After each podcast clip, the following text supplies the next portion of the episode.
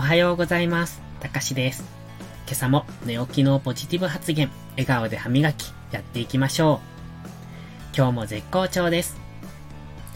今日は、言葉は人に宿るというタイトルでお話しします。想像してみてください。心に響く言葉ってどんなのでしょうか？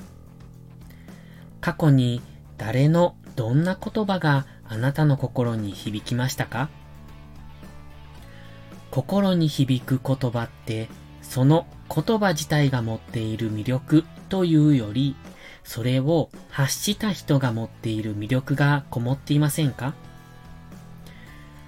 同じ言葉を発しても心に響かない人っていますよね。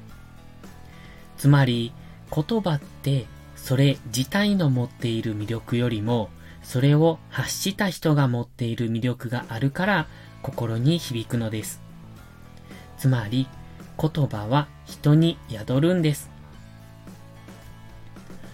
もちろん話す力のある人の言葉はその人の魅力を知らなくても心に響く場合があります。それはその人の言葉の持つ力そのものでしょう。でも大抵の人は言葉だけで人を魅了する力を持っていません。だから言葉に魅力を持たせるためには自分自身に魅力を持たせなければいけません。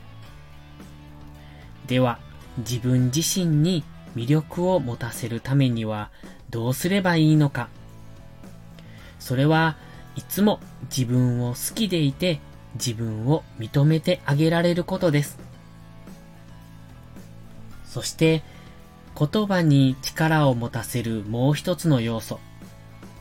それはその言葉を自分のものにすることです。口から出まかせの綺麗な言葉は誰でも言えます。でも、それに魅力がこもるかどうかは、その人自身が普段からその通りに実行しているかどうかが現れます。